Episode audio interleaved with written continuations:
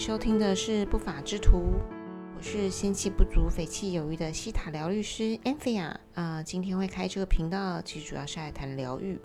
虽然台名听起来呢比较像是呃警匪动作片，但事实上我们整个频道都是非常正向的啊。因为我本身呢在很多的人生的这个征途上面啊，很常遇到一些挫折。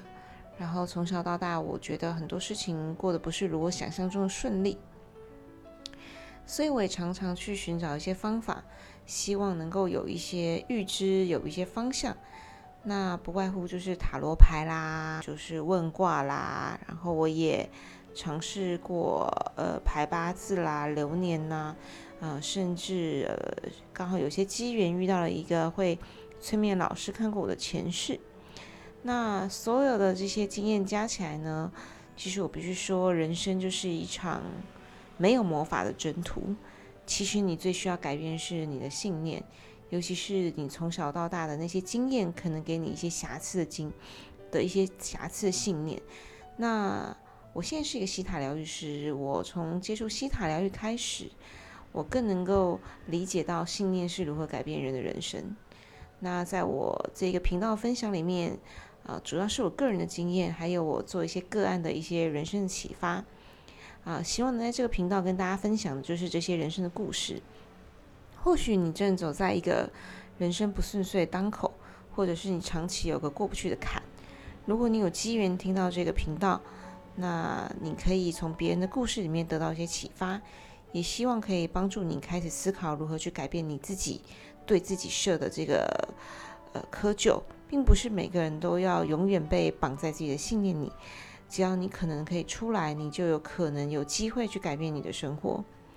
如果你对你的现在的生活不满意，或者是你觉得你的人生总是在重蹈覆辙，啊，重复的失恋，重复的、重复的失业，重复的创业失败，或是重复的感受到匮乏，其实很多时候都是我们自己给自己的信念所所造成的。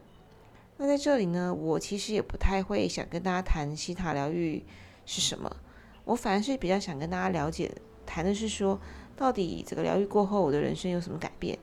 那我的个案疗愈过后，在他们的人生里面又有什么改变？啊，如果能够在这样的一个状态下，我们去理解，或许我们是可能有希望的，或许我们现在觉得我在忍受的东西，其实是可以不用忍受的。所以呢，在谈西塔疗愈之前，我可能必须要让你问问自己三个问题。如果你试图去改变自己的生命，或者是生活的模型、日常的轨迹，你寻找了一些方式，那你必须先问这三个问题。第一个，你觉得潜意识里是有一些信念是根植在里面的吗？第二个问题是。你认为这些信念会改变你的行动，继而影响你的人生吗？第三个问题是，你相信在人类以外有一个非常大的大能，是有可能影响你命运的改变吗？这个大能，你可以称之为耶和华，你可以称之为佛陀，你也甚至可以称之为宇宙无限的能量。你相信有这样的一个大能存在在我们之上吗？如果这三个问题你的回答都是 yes，那其实你可以试着来从这样的节目里找到你想要的人生的可能性。所以我这个呃频道呢，其实非常想跟大家分享，就是作为疗愈师的过程，然后也让大家不要花太多的冤枉钱啦。因为每一个人走到这个关卡，都是想得到答案，或是想改变自己，但其实呃。在我的半圈子内的人里面来看呢，我觉得很多钱都是冤枉花的，所以我们其实可以先来试试看，呃，理解你到底被什么困住，我们再来思考我们要去如何的改变它。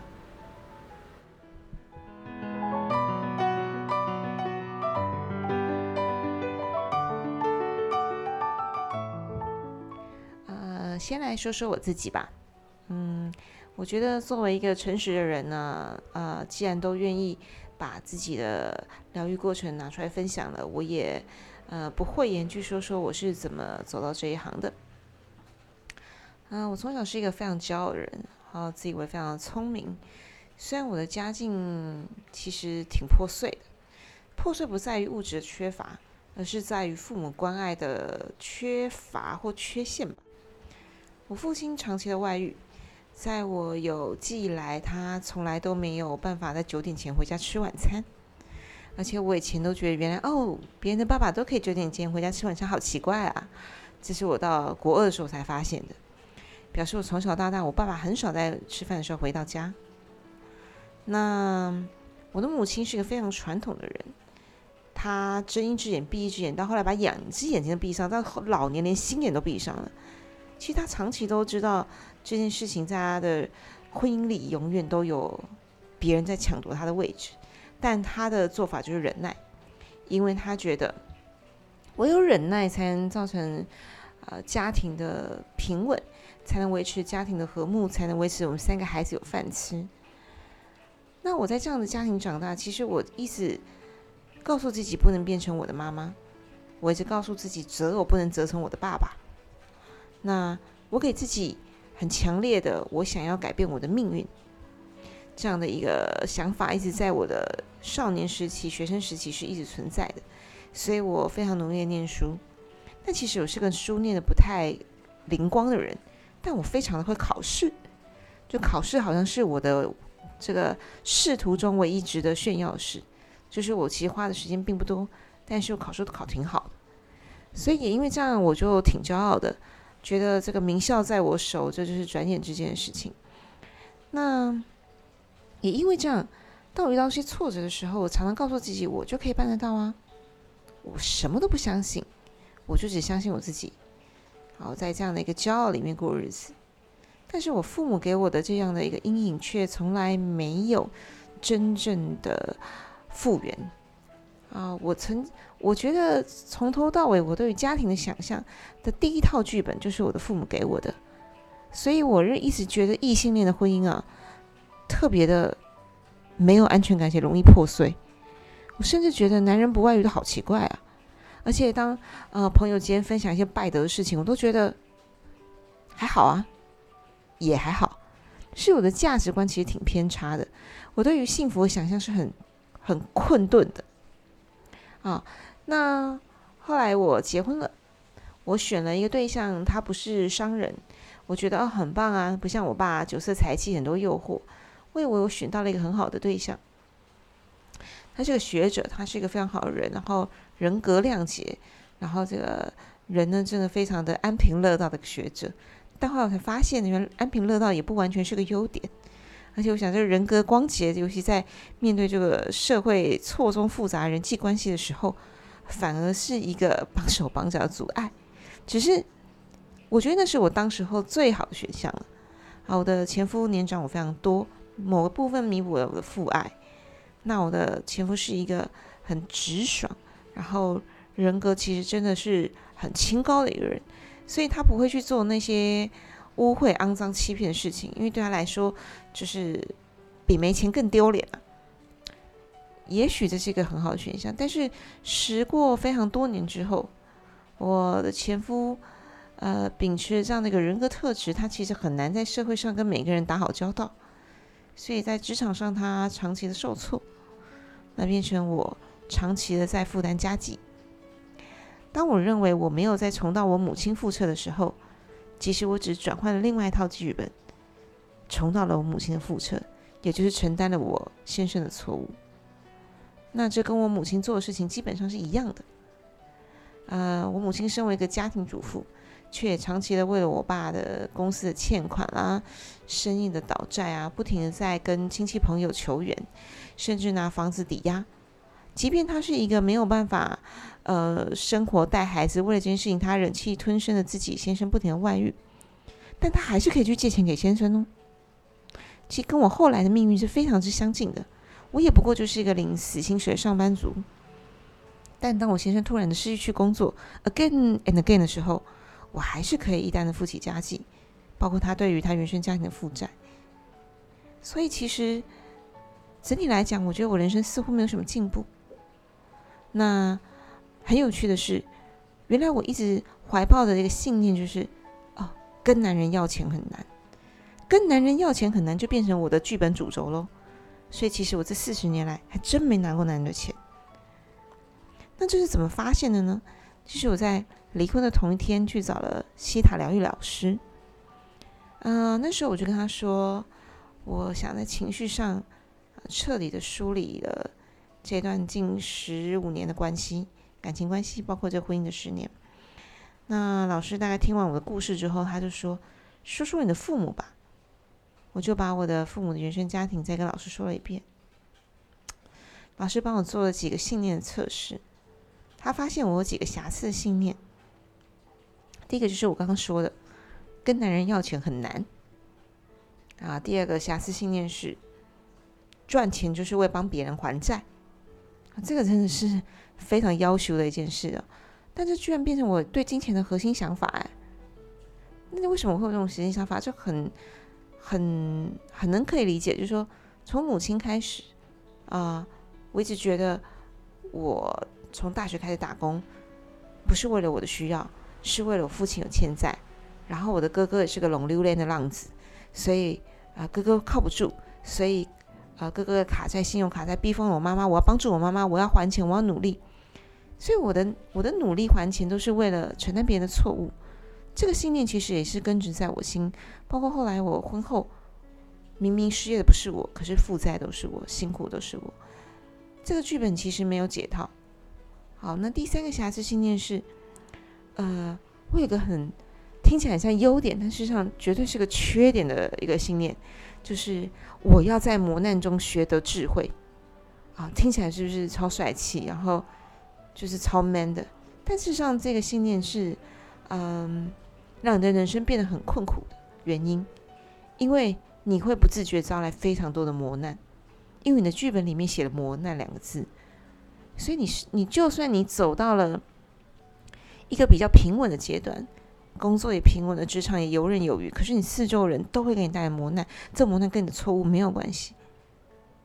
我在磨难中学的智慧，感觉像上是我跟上帝下了一张订单，所以这磨难不会停。啊！我是到了做西塔疗愈的时候，才发现说：“妈呀，我在干嘛呀？我怎么把这些东西都揽在身上，变成一点一点的刻在我的命运里了？”啊！所以其实我在这里要说的是说，从我们过去到现在啊，我们就像是一台手机，不停的被植入一些 App，但这些 App 可能没有一直更新，所以你的脑袋有点跑不动了。那接下来你要更新之前，你要做什么呢？你必须卸载。你必须卸载这些过度老旧的 App，或是长期没有更新的东西。你必须把这些东西彻底的从你的意念里拔除。只是意念拔除不像习惯哦。据说习惯二十一天可以养成，但意念拔除可能要一年、两年、三年、五年、八年、十年。你没有机缘，你没有办法去察觉它对你生命造成的困顿的时候，你甚至是不愿意拔除它，因为你不知道那是问题。甚至我以前都很骄傲啊。我都觉得我在磨难中超有智慧的，我在磨难中变得超坚强、超勇敢、超 man 的，肩膀超硬的。但那又如何呢？我得不到丰盛的人生。所以我觉得这个西塔疗的有趣之处就在你是否察觉人的问题，你是否开始去思考说，你所不满的是不是你自己所造成的呢？其实我一开始并没有想要去解决我对金钱匮乏的感受。我也没有真的想要去，呃，思考我的人生是不是可以更丰盛。我是一个有一天过一天的人，今天的承担，今天的磨难，我今天想要解决它。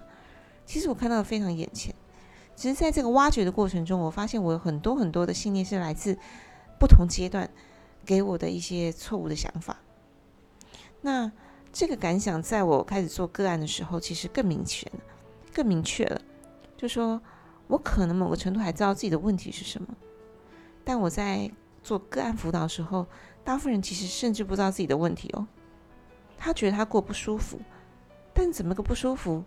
哎，他不太想谈，或者是说说不出个所以然。但其实都这是一个蛮大的讯息的，表示你把很多事情视作理所当然，而这个理所当然其实对你的人生毫无帮助。所以我很希望自己能，很希望我呃也能够做这么一个。小小的示范，抛出我自己的生命经验呢，让大家去思考：说你过的每一天啊，似乎理所当然。你过的每一天似乎日复日没有变化，你不觉得自己的人生有太大的瑕疵。但如果你有那么一点点觉得不舒服的，或是说我怎么老是这样吃同样的链，遇到同样的烂货，老是在欠钱，或是老是在帮别人擦屁股，当你有这样困惑的时候，不妨想想我说的，去检视检视自己吧，是不是？你该做一个 App 的清理了，该把你的潜意识里的一些呃占满你无聊、占满你记忆里的无聊脏东西，可以拿掉了。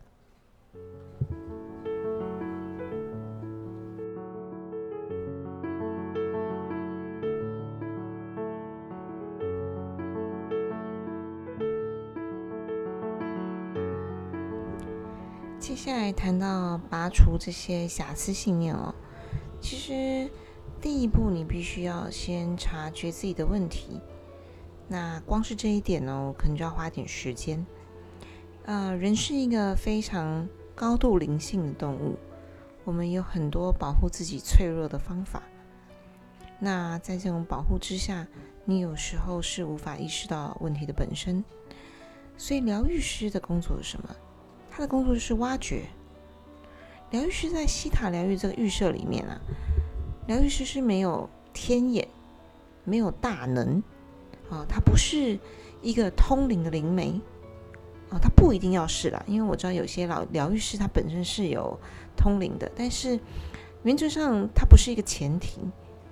但是疗愈师他必须要有一些社会经验，懂得人类的基本心理机制，他必须要懂得挖掘你，他必须在磁场。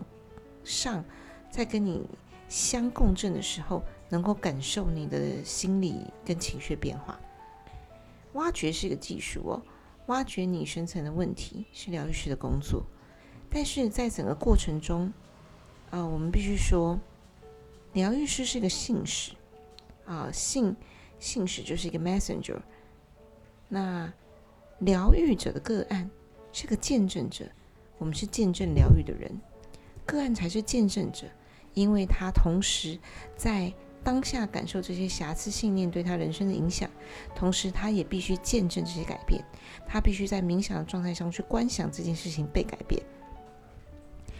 那做疗愈的是谁呢？就回到我们一开始说的，你必须去相信这世界上有一些大能，你可以称之为神，称之为佛，他是高过你我的大能。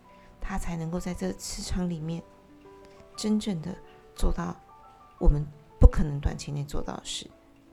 那根据我的个案对我的回馈呢，大家都说这个这个心路历程啊，这个状态真是玄之又玄，也说不出个所以然。但在这个能量场，我带来的造物主的信信使这些 messenger 却都是非常可信的，也在他们当下。就像一个有力的强心针，每句话都打在他们的痛点上。那你说我的大能在哪？我没有啊，我不是灵媒，我就是把我自己作为神珍贵的器皿来使用。所以在疗愈的过程里面，人生这场征途是没有魔法的，没有真正的魔法。但是我们必须要有信念，疗愈师最好有信仰，这样子一个坚强的后盾。能够带来我们意想不到的改变。信仰是一件美好的事，呃，不管你的信仰是什么，我觉得今生有这个机缘成为一个人类，但你的灵魂如果可以跟神很好，你就不枉此生了。那无法之徒的概念就在这里，人生是没有魔法的征途，我们必须靠信念、信仰。让我们的人生得到丰盛。God bless you。我们下次再见。